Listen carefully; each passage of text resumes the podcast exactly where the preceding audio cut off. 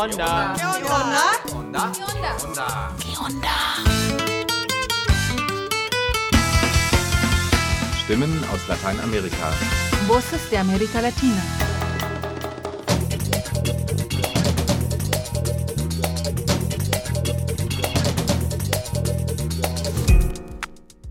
Hallo und willkommen zum Onda-Info 583.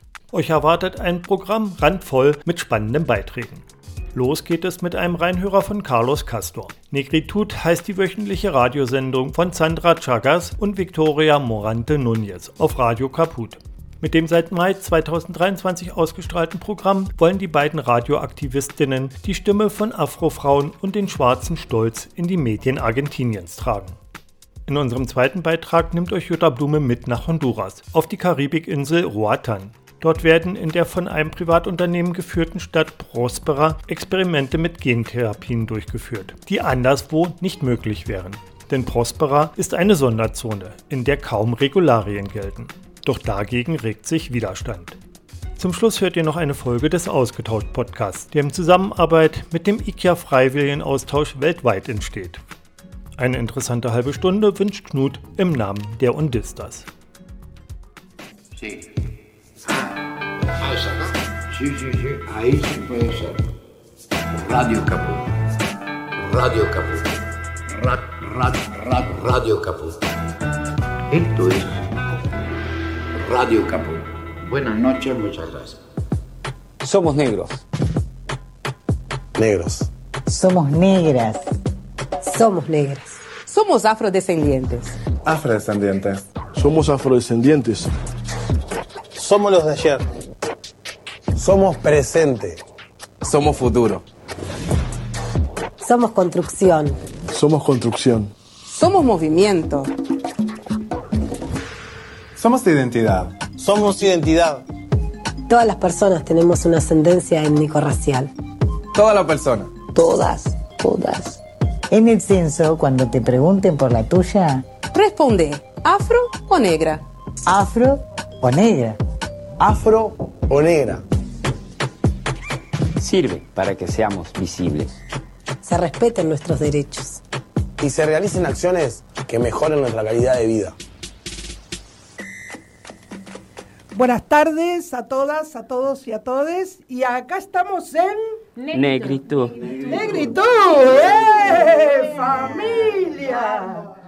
Ihr hört Negritud, ein wöchentliches Radioprogramm, das von Sandra Chagas und Victoria Morante Núñez auf radiokaput.com moderiert wird. Sandra ist eine langjährige Menschenrechtsaktivistin, schwarze Candombera und lesbische Feministin. Victoria ist Tänzerin, Choreografin, Performerin und Forscherin der afro-argentinischen Bewegung. Gemeinsam moderieren sie Negritud. Sandra nutzt die Gelegenheit, um über ihre Motivation für das Programm zu sprechen, über ihr Interesse an der Verbreitung der schwarzen Kultur in Argentinien und die Förderung der Stimme der Afrofrauen in den Medien aber auch um verschiedene Verbindungen zu Afroorganisationen in der Stadt Buenos Aires zu ermöglichen, zum Beispiel in der kapverdischen Community. Eine schwarze Kultur, die auch einen politischen Aspekt hat, weil wir selbst Kulturpolitik machen. Aber wir haben sehr hart für die Präsenz von Afro-Frauen gekämpft. Und wir haben unsere eigene Stimme in vielen Radiobereichen. Ich erinnere mich an das letzte Interview, das wir hier mit Marcelino Santos Silva geführt haben, der hier im Doc Sud in Avellaneda lebt.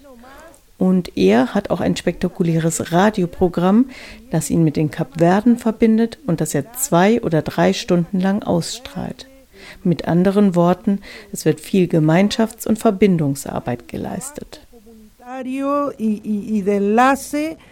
Während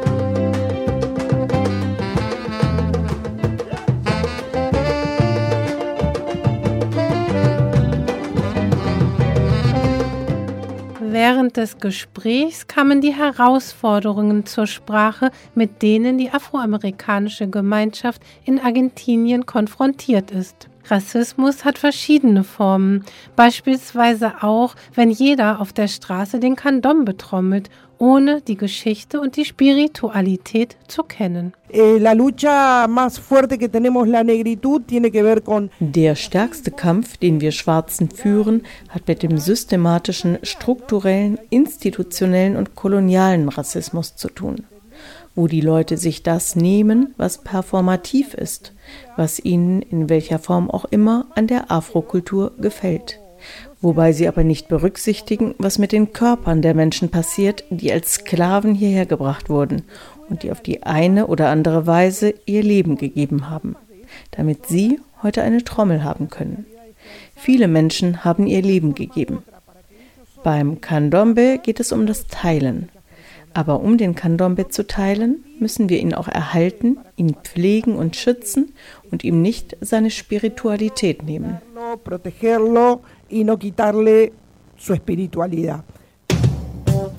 Radiocaput.com Estás conectado. Estás en Caput. Hola, y aquí estamos en... Negritud. Negritud. Negritud. Y hoy tenemos una invitada especial, pero especialísima. Estamos acá con Laura Omega Pérez. Aplausos, señores. Aplausos. Que nunca voy a ningún lado. Por favor. Hemos logrado repatriarla a la radio Negritud. No, no, no. Eh, nada, encantada de que estés acá, Laura, agradecidas este, nosotras. Y bueno, vamos a hablar de todo lo que podamos, ¿no? En esto que es la identidad afro-argentina y afrodescendientes. Claro, está bueno eso de, de, de, ponerle énfasis a afrodescendientes y afroargentinos, ¿no? Porque ahí hay una historia por detrás, pero lo hablamos más adelante, dale. No, no, vos este, presentate primero y principal.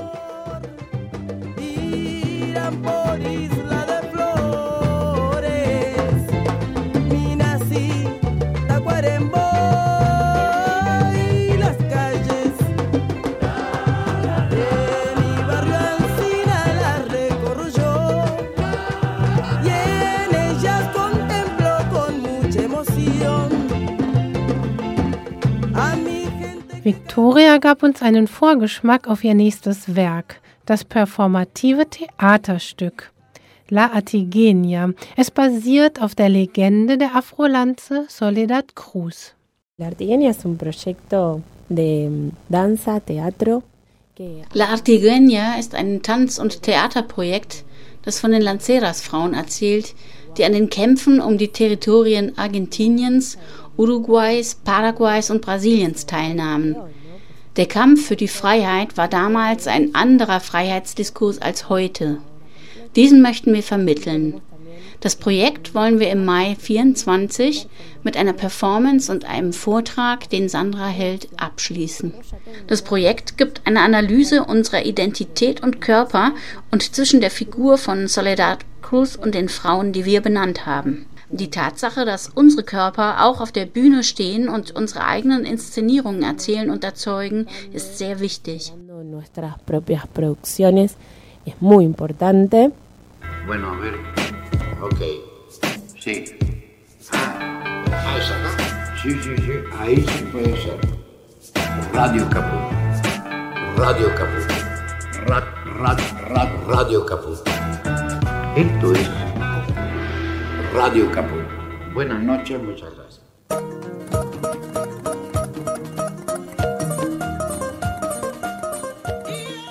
Sandra spricht am Ende über die Wiederherstellung von Identität und Stolz. Hört am besten selber rein. Immer freitags um 14 Uhr auf radiokaput.com. Negritud.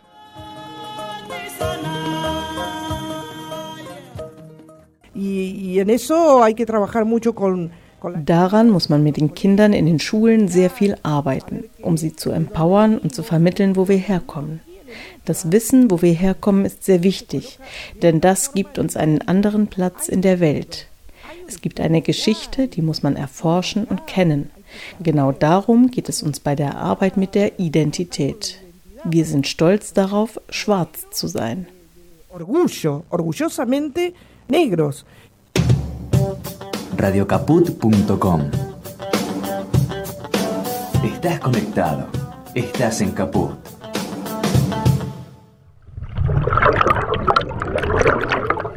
Die sechs jungen und offenbar nicht ganz armen Menschen könnten sich in einem gewöhnlichen Tauch- und Erholungsurlaub auf Roatan befinden. Die zu Honduras gehörende tropische Insel ist eine beliebte Tourismusdestination. Doch die sechs sind gekommen, um sich freiwillig einer experimentellen Gentherapie zu unterziehen. Nicht, weil sie unter gravierenden Gesundheitsbeschwerden leiden, sondern weil sie sich durch die Therapie eine bessere Fitness, mehr Muskelmasse und weniger Fett und vielleicht sogar ein längeres Leben versprechen. Die Männer und Frauen sind freiwillige ProbandInnen beim Unternehmen Minicircle. Unumwunden erklären die Gründer von Minicircle in einem Dokumentarfilm über experimentelle Gentherapien von Fort Fischer, dass sie das Experiment auf Roatan durchführen, weil sie von der amerikanischen Gesundheitsbehörde FDA keine Genehmigung dafür erhalten würden. Der honduranische Aktivist Christopher Castillo kämpft mit seiner Organisation ARCA seit Jahren gegen die Einrichtung von Privatstädten in Honduras. Da die SEDE nicht an internationale Verträge gebunden sind, kann dort jegliches Medikament eingesetzt werden. Und hierin besteht der Zusammenhang mit Prospera. In Prospera schreitet man mit der Entwicklung von Gentherapien und genetischen Experimenten voran, um zu erreichen, dass die Menschen 150 Jahre und älter werden können. Das ist ihr Projekt für 2024. Sagt Christopher Castillo. Prospera ist eine von einem privaten Unternehmen geführte Stadt auf der Insel Roatan, in der tatsächlich kaum Regularien gelten. Das zumindest ist die Auffassung der dortigen InvestorInnen. Die Gesetze der Privatstadt wurden vom errichtenden Unternehmen selbst geschrieben. Dies alles ermöglichte das 2012 verabschiedete Gesetz über die Sonderzonen für Entwicklung und Beschäftigung, als CEDE abgekürzt in Honduras allgemein bekannt. Las sedes son ciudades privadas dentro del Estado de Honduras. Die SEDES sind Privatstädte innerhalb des honduranischen Staats, die sich in Stadtstaaten verwandeln können. Das heißt, sie sind autonome Zonen, die über alle Elemente verfügen, um einen Staat oder eine Republik zu gründen. Ob die CEDE überhaupt noch existieren, darüber herrschen jedoch gegenläufige Auffassungen bei den CEDE-UnternehmerInnen und der Bevölkerung und damit auch darüber, ob sich diese Gebiete an die im übrigen Land geltenden Gesetze halten müssen. Das honduranische Parlament beschloss am 22. April 2022 die Abschaffung der CEDE. Das Betreiberunternehmen von Prospera ließ sich dadurch nicht bremsen. Zum heutigen Zeitpunkt ist Crawfish Rock die einzige Gemeinde auf der Insel, wo ein 14-stöckiges Hochhaus gebaut wird, wobei die Gesetze der Insel besagen, dass kein Gebäude mehr als vier Stockwerke haben darf. Aber sie machen, was sie wollen und berufen sich darauf, dass sie Sede sind. Und ich möchte betonen, dass sie mit dem Bau begonnen haben, nachdem die Regierung die Sede abgeschafft hatte erzählt Vanessa Cardenas, ehrenamtliche Gemeinderätin von Crawfish Rock, einem Fischerdorf mit 600 EinwohnerInnen. Es grenzt unmittelbar an die Cede Prospera. Vanessa Cardenas zeigt das digitale architektonische Modell einer kleinen Stadt auf dem Bildschirm. Das ist das Ziel, was sie auf der Insel erreichen wollen. So leben wir auf der Insel nicht. Das ist der Traum von Prospera. Hier ist meine Gemeinde schon verschwunden. Bienvenidos a Próspera Sede, la primera zona de empleo y desarrollo económico de Honduras. Die EinwohnerInnen von Crawfish Rock haben Angst vor ihrem finanzkräftigen Nachbarn. Daher schlossen sie sich mit vielen anderen Initiativen landesweit zum Protest zusammen. Darunter die Umwelt- und Gemeindebewegung ARCA. Die CEDE waren in der Bevölkerung dermaßen unbeliebt, dass sich Xiomara Castro, die Ende Januar 2022 das Präsidentenamt antrat, zügig bemühte, die Unternehmerstädte wieder loszuwerden.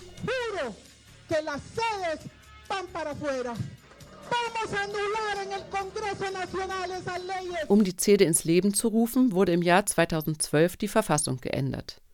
Eine juristische Auffassung ist, dass schon die damalige Verfassungsänderung illegal war. Die Regierung entschied sich aber zunächst für den legislativen Weg, indem sie die von der Vorgängerregierung beschlossenen CEDE-Gesetze annullierte. Doch da für die Schaffung der CEDE eine Verfassungsänderung notwendig war, gilt das auch für deren Abschaffung. Es reicht nicht der einmalige Parlamentsbeschluss, dieser muss in der darauffolgenden Legislaturperiode ratifiziert werden. Esa ratificación era fundamental. Sin embargo, el periodo eh, de sesiones ordinarias del Congreso Nacional terminaba el 30. Diese Ratifizierung ist fundamental. Aber die Legislaturperiode endete offiziell am 31. Oktober 2023. Deswegen muss der gesamte Prozess wiederholt werden. Eine zweite Option wäre, dass der oberste Gerichtshof auf eine der Verfassungsklagen reagiert, die noch anhängig sind, und die SEDE-Gesetzgebung erneut analysiert, um sie für ungültig zu erklären. Damit hätte das SEDE-Gesetz in Honduras niemals Bestand gehabt. De la normativa interna nacional. Abgesehen davon, dass noch über Rechtsauslegungen gestritten wird, sieht sich der honduranische Staat damit konfrontiert, dass das Betreiberunternehmen von Prospera das Internationale Zentrum zur Beilegung von Investitionsstreitigkeiten der Weltbank angerufen hat.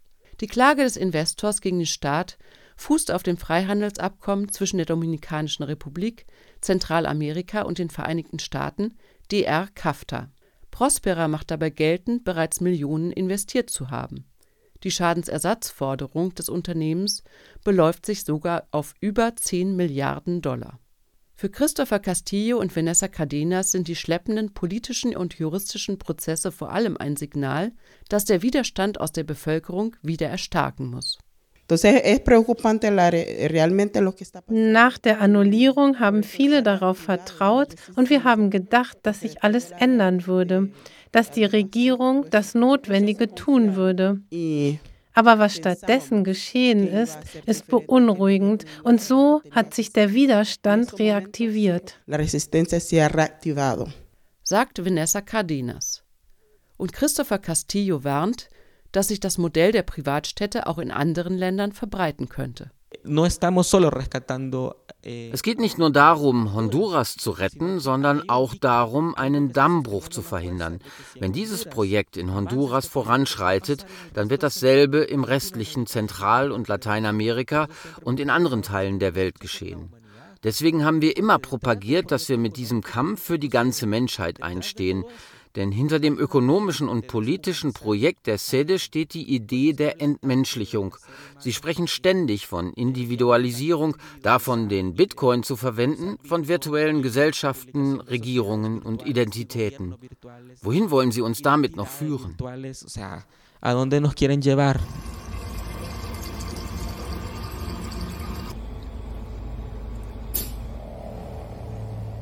Die Langlebigkeitsbewegung, die in Teilen nicht abgeneigt ist, auch an ihren eigenen Körpern zu experimentieren, streckt derweil weitere Fühler nach Roatan aus. Unter dem Namen Vitalia hat dort ein zweimonatiges Treffen begonnen. Eine Pop-up-City, wie es deren Initiator Lawrence Ion nennt. And we're to seed this permanent new city where we're to experiment with a Wir wollen eine neue Stadt gründen, wo wir mit dem Rechtsrahmen experimentieren, um schnellere Fortschritte zu erzielen. Als Sandkasten, um die Innovation auf diese neue Art zu beschleunigen. Komm also zu uns in dieses Paradies, entfliehe dem Winter, wenn du länger leben willst. Unser Ziel ist es, den Tod nur noch zu einer freiwilligen Option zu machen. alignment there is to make death optional. Für Vanessa Cardenas und die EinwohnerInnen von Crawfish Rock bedeuten derartige Veranstaltungen noch mehr Druck auf ihre kleine Gemeinde. Im Februar wollen sich verschiedene gegen die CEDE aktive Gruppen wieder auf Roatan treffen, ihren Protest zum Ausdruck bringen und weiter an Strategien gegen die Privatstädte arbeiten.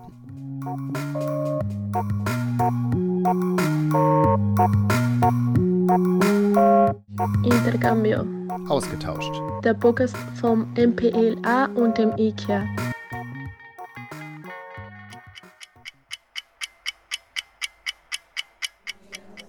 Lützensömmern im November 2023. Einen Tag lang waren wir beim Ausreiseseminar vom IKEA und haben uns mit 15 zukünftigen Freiwilligen über die Klimakrise ausgetauscht. Wir, das sind diesmal Tobi und Steffi vom NPLA.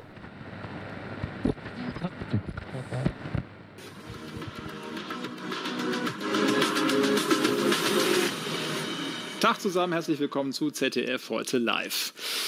Kein Grad weiter, sonst wird's richtig ungemütlich. Klimawandel, Klimakrise, Klimakatastrophe, wie wir es auch drehen und wenden. Die Klimakrise ist Realität, überall. Und Veränderungen müssen dringend her. Fluten und Flammen, Hitze und Dürre. Extrem ist die Lage an vielen Orten der Welt, schon jetzt, in diesem Sommer. Noch dramatischer könnte sie werden in der Zukunft. Ähm, was ich immer ziemlich schwierig finde, ist irgendwie irgendwo anzusetzen. Es gibt immer irgendwie so viele Punkte, an denen man was verändern könnte und irgendwie hat man das Gefühl, man weiß gar nicht, wo man genau anfangen soll. Mm, also als Person kann ich ja eigentlich relativ wenig Einfluss nehmen, weil mein Handeln einfach nicht so umfänglich ist wie das von Unternehmungen oder halt von Regierungen. Jedes Jahr wächst die Lücke von dem, was wir politisch machen müssen und dem, was politisch gemacht wird. Jedes Jahr wird es unwahrscheinlich, dass wir die gefährlichen Kipppunkte im Klimasystem noch verhindern. Also prinzipiell in der Theorie glaube ich an eine klimagerechte Welt, aber ich sehe sehr viel Komplexitäten auf dem Weg dahin, die irgendwie auch sehr schwer zu lösen sind und in irgendwie aus meiner Sicht gerade unerreichbarer Nähe sind und auch ein Systembruch oder Systemänderung auf jeden Fall nötig ist. Vielen Dank. Was gibt dir Hoffnung im Kampf gegen den Klimawandel? Das ist irgendwie eine schwierige Frage, weil es so viele Sachen gibt, die einem nicht Hoffnung machen, weil man irgendwie sieht, überall sind Katastrophen und so. Fakt ist, dass die Zeit abläuft, wo wir noch etwas gegen die Klimakrise unternehmen könnten.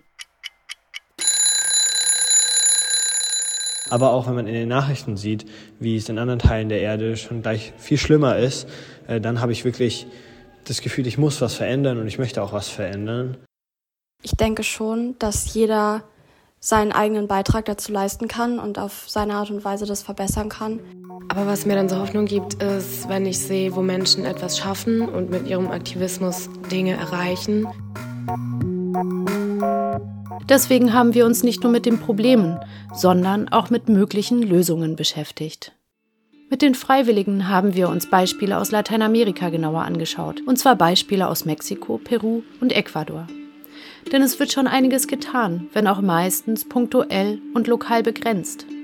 Einiges davon ist inspirierend, anderes wiederum schafft neue Probleme, wie das Beispiel aus Mexiko, das wir uns genauer angeschaut haben. Ja, im Grunde genommen ist äh, der Konflikt dahinter, dass ähm, das als grüne Energie vermarktet wurde, weil es halt um Windenergie geht und um eine nachhaltige Energie und dementsprechend sollte es eigentlich zur Lösung der sogenannten Energiekrise beitragen. Aber von vorne. Ähm, also erstmal, das ist, dieses Gebiet heißt Isthmus von Tehuantepec und das ist eine der windreichsten Regionen der Erde.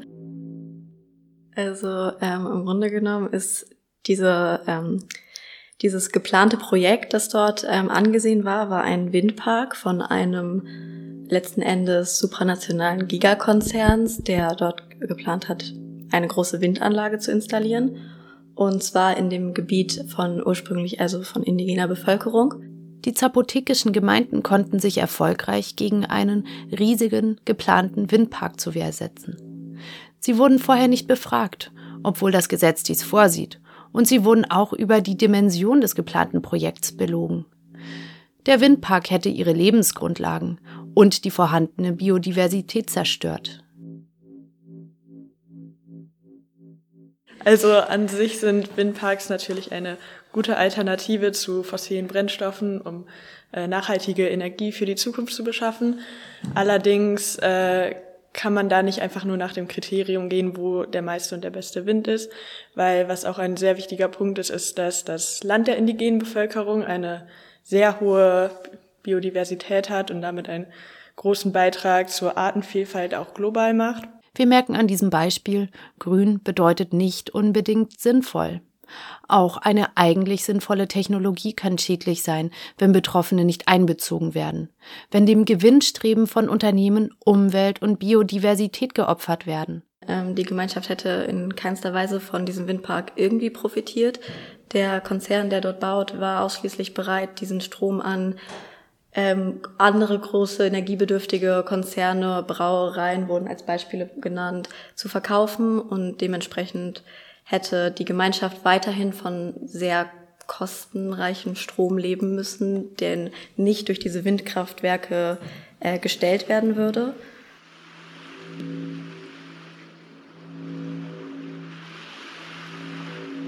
El pueblo dice se va a luchar hasta las últimas. Weiter ging es mit einem Beispiel aus Peru. Huaraz liegt an, am Palcachocha-See. Ähm, und die Gebirge darum haben eben ja viele Gletscher und das ist unklar. Es könnte jeden Tag passieren, dass da auf einmal fette Lawinen runterkommen mit Eis, Flutwellen, Geröll. Ein Bauer aus der Gemeinde hat den deutschen Stromerzeuger RWE verklagt. Mi nombre es Saúl Luciano Lluvia. Bueno, soy de, de familia de agricultores. Ähm, also sie wollen damit erreichen, dass das Unternehmen RWE, also da sie 0,5 Prozent der Emissionen, die zum Klimawandel beitragen, ausstoßen, sollen sie eben auch, also 0,5 Prozent des Geldes für die Schutzmaßnahmen in diesem Dorf und auch für sein Haus eben übernehmen. Und warum genau RWE?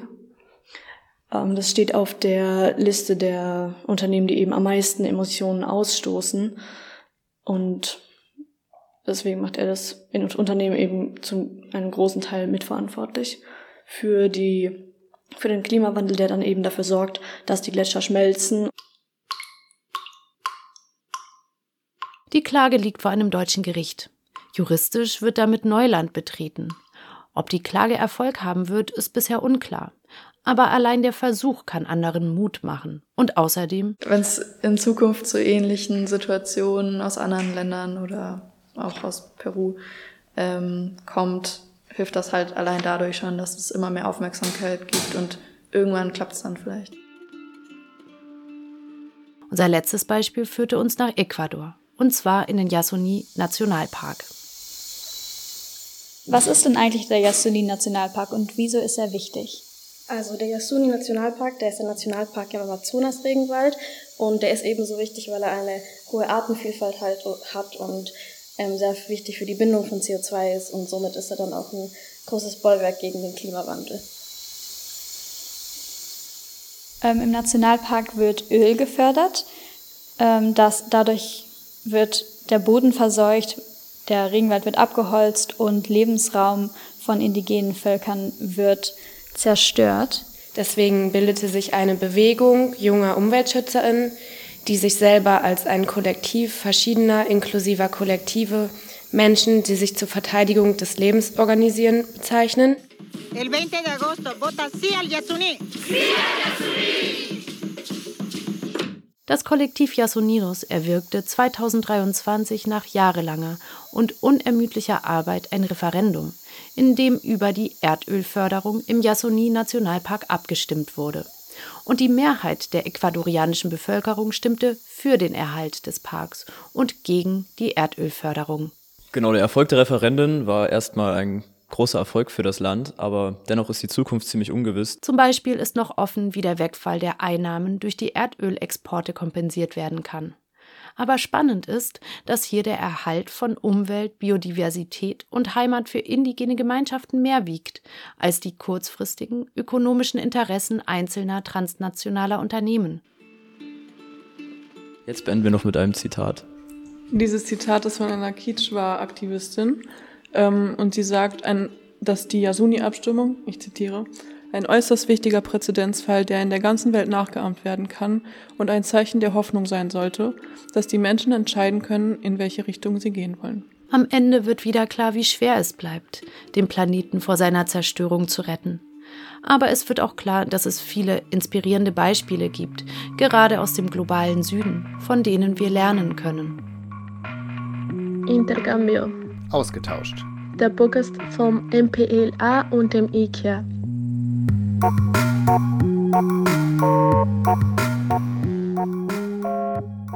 Ja. Okay. Soll ich noch mehr sagen? Nö. Okay. Ist gut so. Weitere Beiträge von Radio Onda, Matraca und Ponal auf unserer Webseite www.npla.de.